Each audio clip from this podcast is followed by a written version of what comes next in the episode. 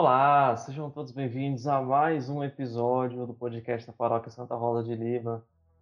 Passamos aí por um momento de, de ato, né?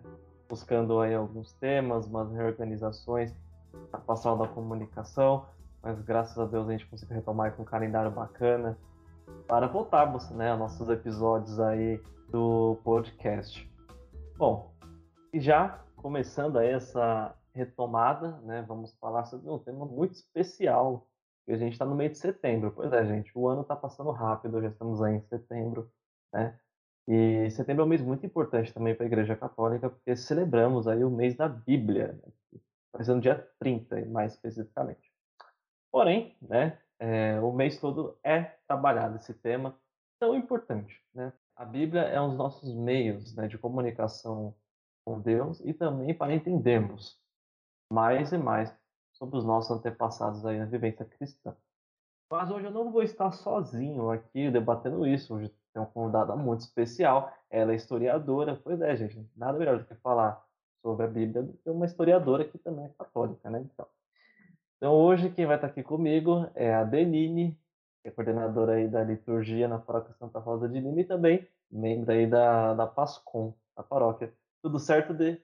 Oi, tudo bem? Graças a Deus, estamos aqui.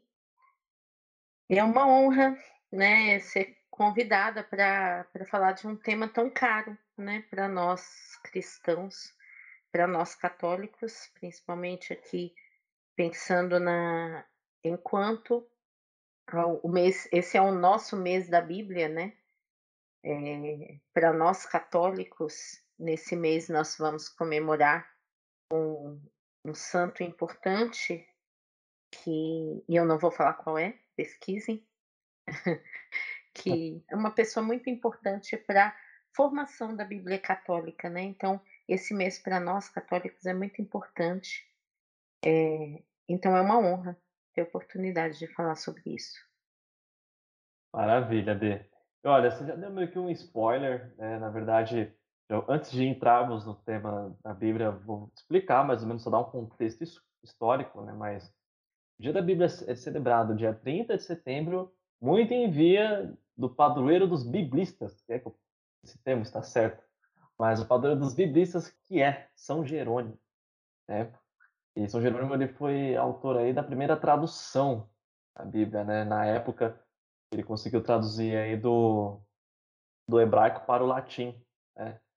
Então, por esse marco, né, ele ficou conhecido como padroeiro da Bíblia e faleceu no dia 30 de setembro do ano de 419. É tempo, hein, Dê? 419 é um tempinho, né? É, vamos para 419, né, já mais de 1500 anos, é É, 1500 anos da de história da nossa Bíblia católica, né, é um é um marco.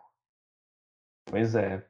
E, Odê, já iniciando o nosso bate-papo sobre a, o, mês da Bíblia, vou te fazer uma pergunta que é algo que eu observo. Posso estar errado, né? mas aí você pode me dar um outro ponto de vista. Mas por que, que eu sinto que nós, como católicos, lemos pouco a Bíblia?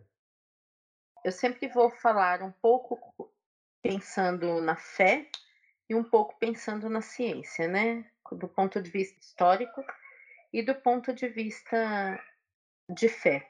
Eu acho que nós católicos, nós temos uma uma dificuldade com a Bíblia por conta do pouco tempo em que nós temos acesso à Bíblia escrita em nossa língua falada, né, eh, normalmente. Eh, durante muitos anos, a Bíblia foi considerada, eh, um livro que não era para estar na nas mãos de todos os leigos, né. Era um livro que estava mais, eh, quem tinha mais acesso eram o clero, né, eram os padres, eram as freiras, né, os bispos. Então, para nós cristãos, e aí o Concílio Vaticano II faz uma grande mudança nisso, é muito revolucionário até nesse sentido, nós católicos, nós vamos nos apropriar mais da Bíblia a partir do Concílio Vaticano II. Não que não tivesse acesso nenhum antes, existia esse acesso, mas não era uma coisa que fosse, eh, incentivada. O Vaticano II passa a incentivar a leitura da Bíblia em família, isso eu acho que faz uma grande diferença. Então pra gente é muito recente, né, ter a a Bíblia na mão, a Bíblia em casa. Eu acho que isso influencia muito. É verdade, faz sentido, né, esse ponto de vista da ciência, né, ele é é até histórico, porque é uma sensação que às vezes que às vezes eu tenho, né, e eu falo por mim mesmo, eu como cristão, eu recentemente que eu comecei a ter esse hábito a mais, né, de fazer essa leitura diária, essa meditação diária, porque ela é revelado tantas coisas pra nós através dela, né, e eu acho que muita das respostas que procuramos também estão, né. E mas mesmo assim, às vezes eu me soa até como um desafio, né, a gente ter esse hábito diário. Como é que você enxerga poder pra termos essa vivência diária da Bíblia nas nossas vidas?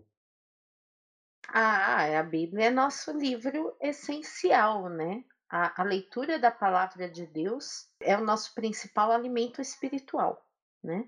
Nós católicos, nós trazemos toda uma tradição da igreja, além da Bíblia, né. Nós diferente dos nossos irmãos protestantes, que vão sempre afirmar que a Bíblia que o que eles toda a pregação e toda a fé, né, todo todo o entendimento de Deus deles está concentrado na Bíblia, nós católicos, hã, temos também a tradição da igreja, né, o que os doutores da igreja nos ensinaram, o que os concílios e sínodos ensinam.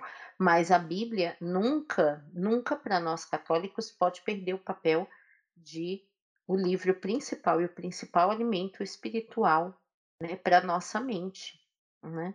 Eh, e assim, é importante a gente entender, eu acho que isso é uma coisa muito importante pra gente entender, não mistificar o que não deve ser, né, não tratar e tirar esse papel da Bíblia de um livro inacessível, que eu não consigo ler, eu não consigo entender, eu não vou ler isso, porque eu não entendo mesmo, eh, tirar isso da mente. Todos nós, eh, iluminados pelo Espírito Santo, somos capazes de fazer uma leitura da Bíblia, interpretar aquilo e trazer para as nossas vidas e orar com a Bíblia, né, aprender a rezar a palavra de Deus.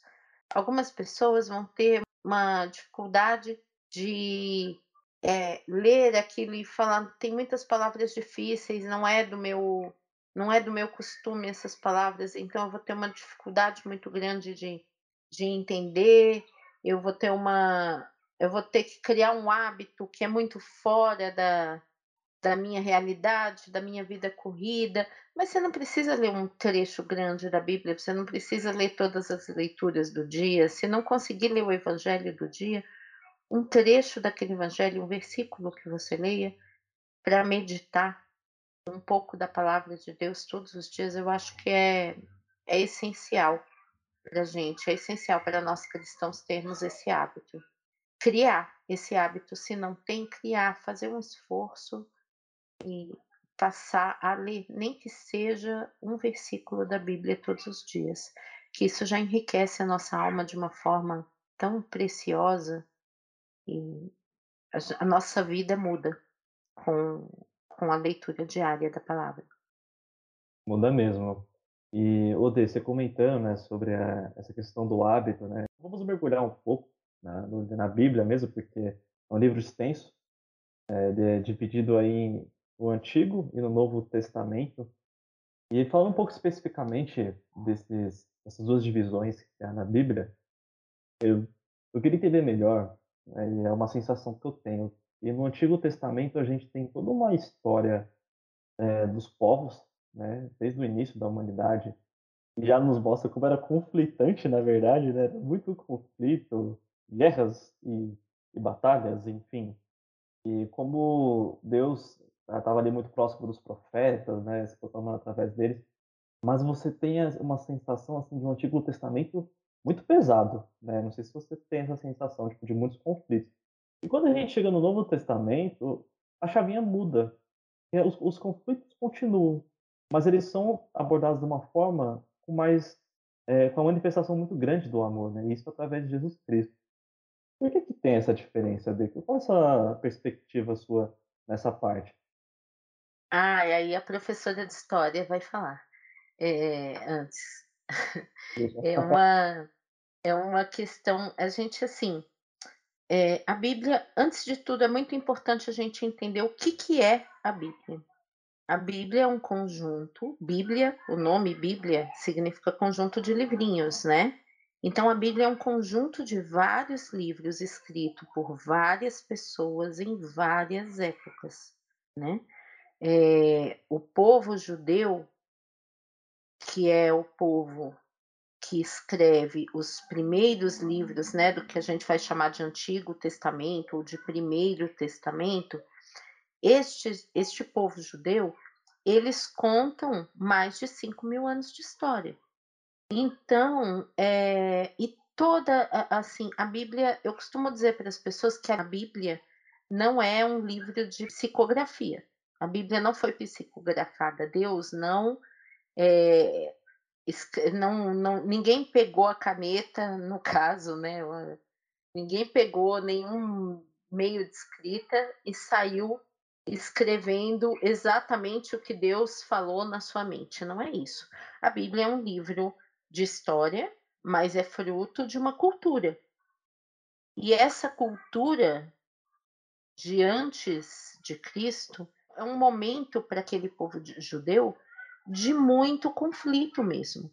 Então, Deus para eles estava naquele momento envolvido nos conflitos, né, é o Deus dos exércitos, é o Deus, eh, que vai ajudar a vencer as batalhas contra os povos inimigos, todos lutando por aquele território, porque tem essa questão, o território de do povo de Israel era um território de muitos povos que que que queriam aquele lugar, que queriam se se fixar naquele lugar. Então é um território de muitas muitos conflitos.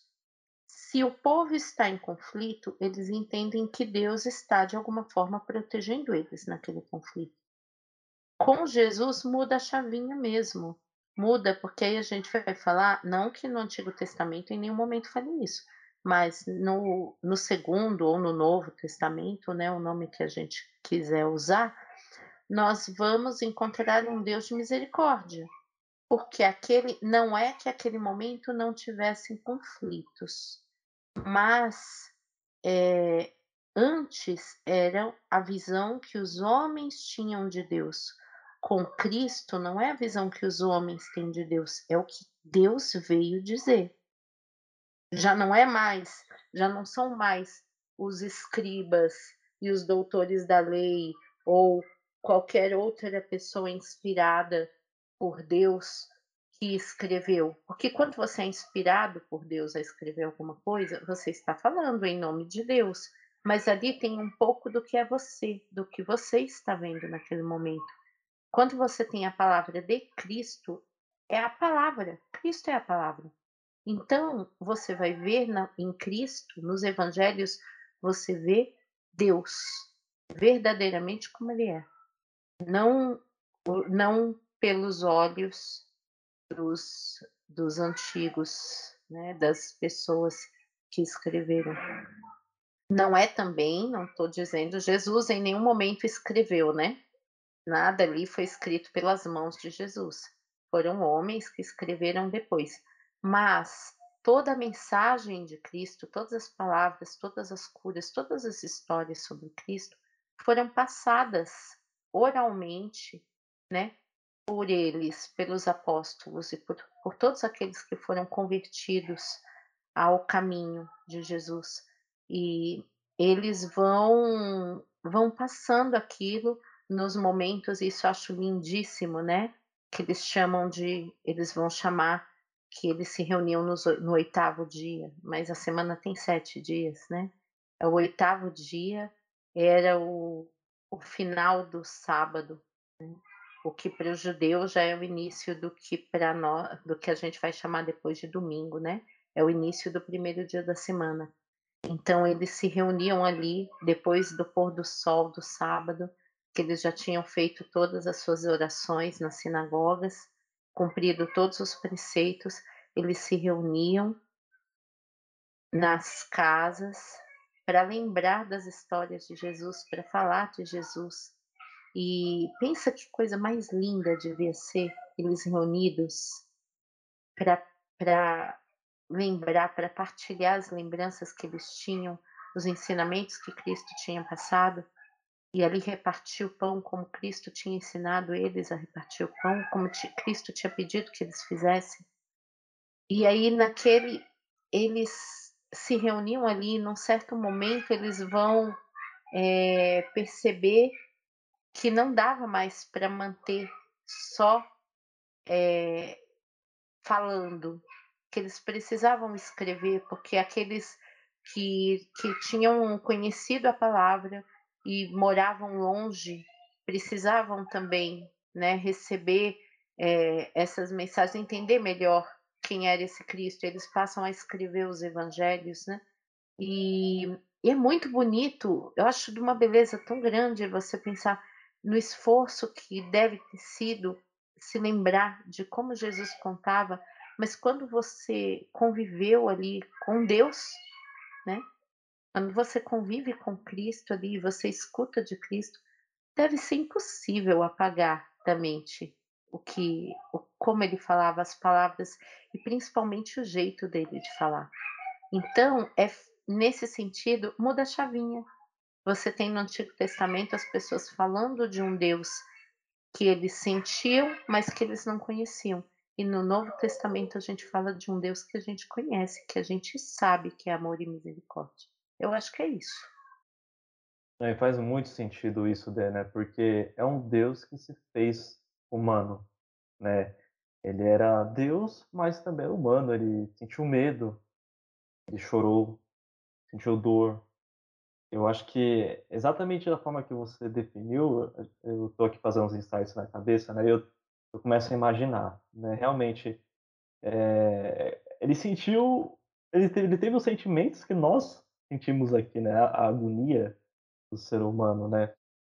E eu me pego pensando daí, a gente traz para um contexto do mundo hoje, né? Você percebe como é difícil as pessoas enxergarem esse Deus que se mostra através da misericórdia, né? Um Deus que é misericordioso, um Deus que é, que é amor, que é nos anunciado ali no Novo Testamento. Mas por que há tanta dificuldade das pessoas enxergarem esse Deus que é nos revelado na Bíblia diariamente? É essa questão cultural, eu acho, essa questão do momento histórico que a gente vive, é sempre importante, né, e de novo, a gente entender que a Bíblia, é os evangelhos, as cartas, o antigo todo o Antigo Testamento, ele tem uma inspiração divina, eh, e nó mas nós vamos ter as a interpretação do tempo. Dentro de cada contexto histórico, dentro de cada momento histórico, nós vamos entender algumas coisas de forma diferente.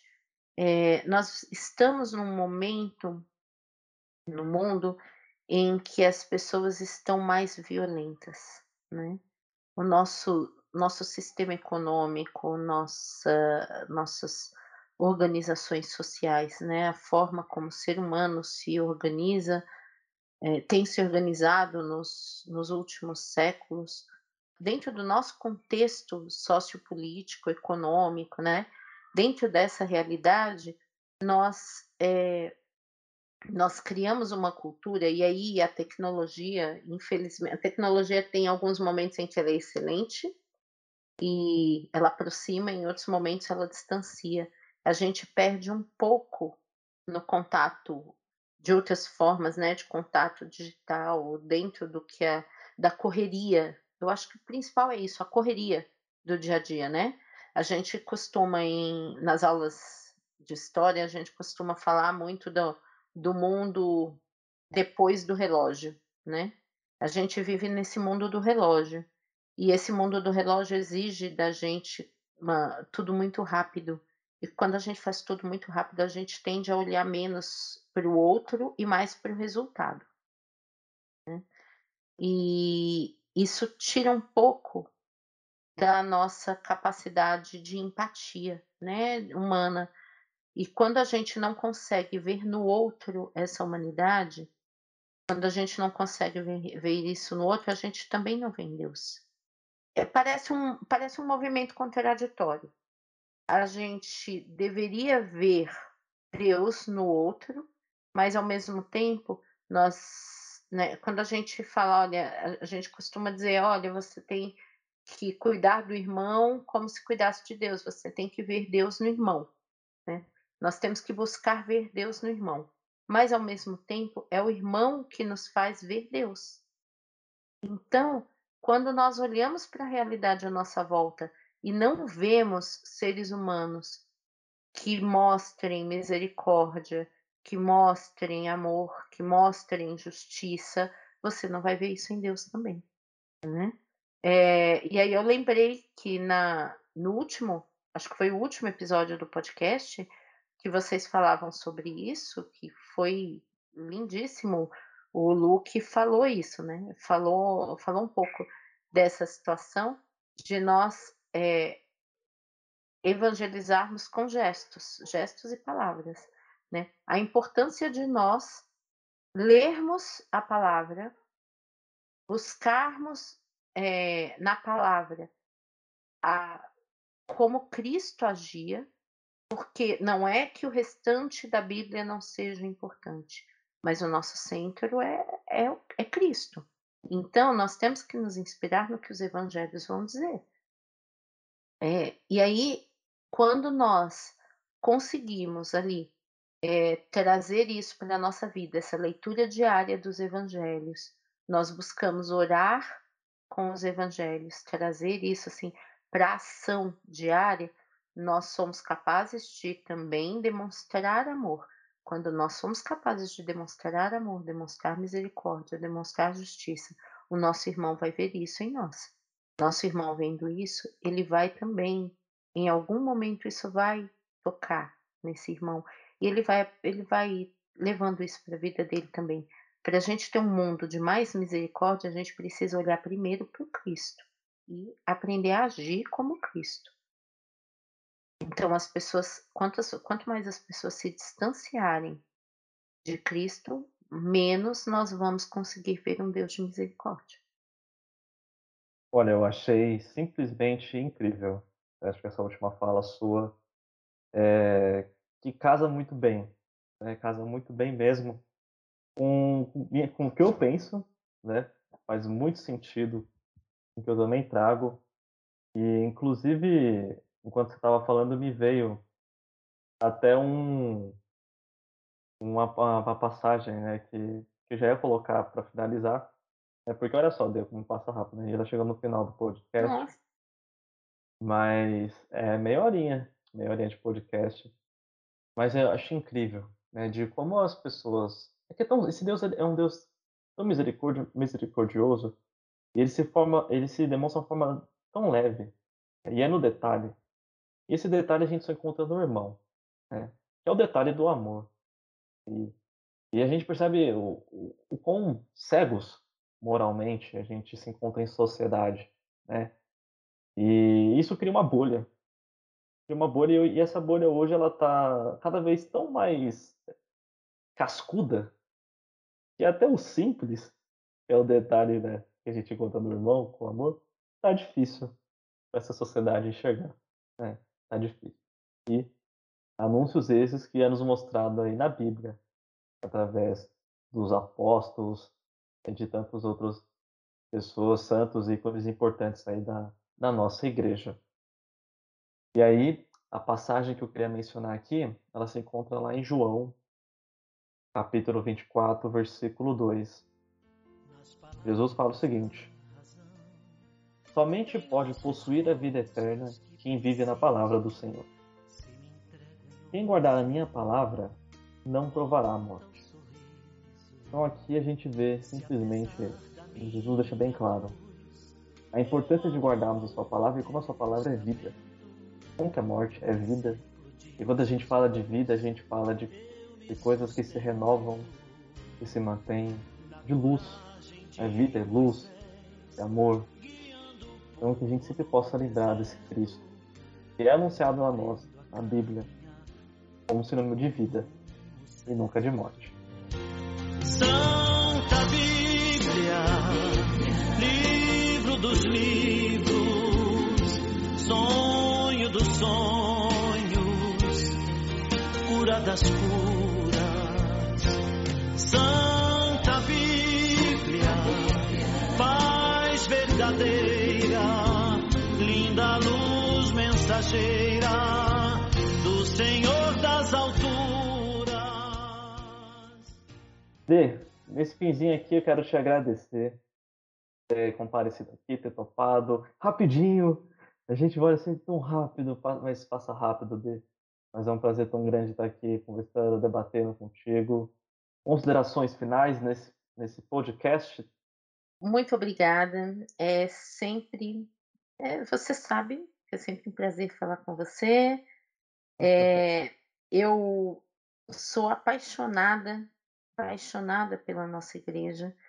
É, então, para mim, falar sobre isso realmente é pouco tempo. Por mim, eu poderia falar o dia inteiro. E então agradeço a oportunidade.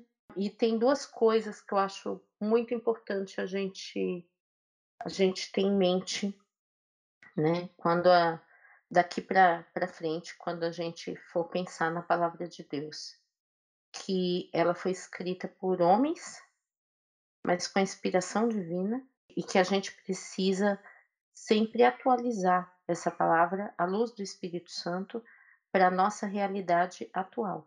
A Bíblia não está aí para fazer futurologia, né? Não é para a gente imaginar como vai ser o nosso futuro, não é para a gente achar que é horóscopo, né? Nada assim, é, mas para nossa realidade, para as nossas ações.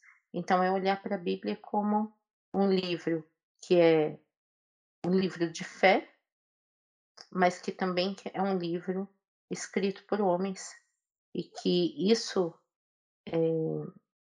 só a gente só tem a a ganhar olhando para a Bíblia como ela realmente é e aprendendo com ela tudo que Deus tem para nos nos trazer ali no dia a dia e na nossa realidade. Perfeito, Dê. É realmente uma meditação válida, uma reflexão diária que a gente tem que trazer para nossa vida, sempre, sempre. E é muito gratificante de ver você falando dessa forma, né, com muito amor, muito saudosismo. Eh, eu suspeito a falar de sua pessoa, conhecendo aí brevemente a sua trajetória na Igreja Católica. Você mais que eu, né, deve ter vivenciado, visto, enxergado, tanto internamente e tanto no mundo, né, o impacto que faz esse anúncio, essa meditação, né, e essa reflexão em cima da da palavra de Cristo. Deus que é misericordioso. Para mim, ó, sem palavras. E para você é sempre um, um prazer, um privilégio imenso.